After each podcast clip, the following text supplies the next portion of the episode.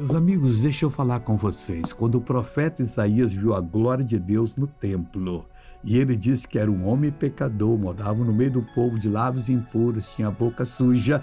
Aí o, o anjo veio com a, pegou com a tenaz uma brasa do altar, tocou nele e disse assim: Com ela tocou a minha boca e disse: Eis que isto tocou os teus lábios, e a tua iniquidade foi tirada, e purificado o teu pecado. Qual a lição?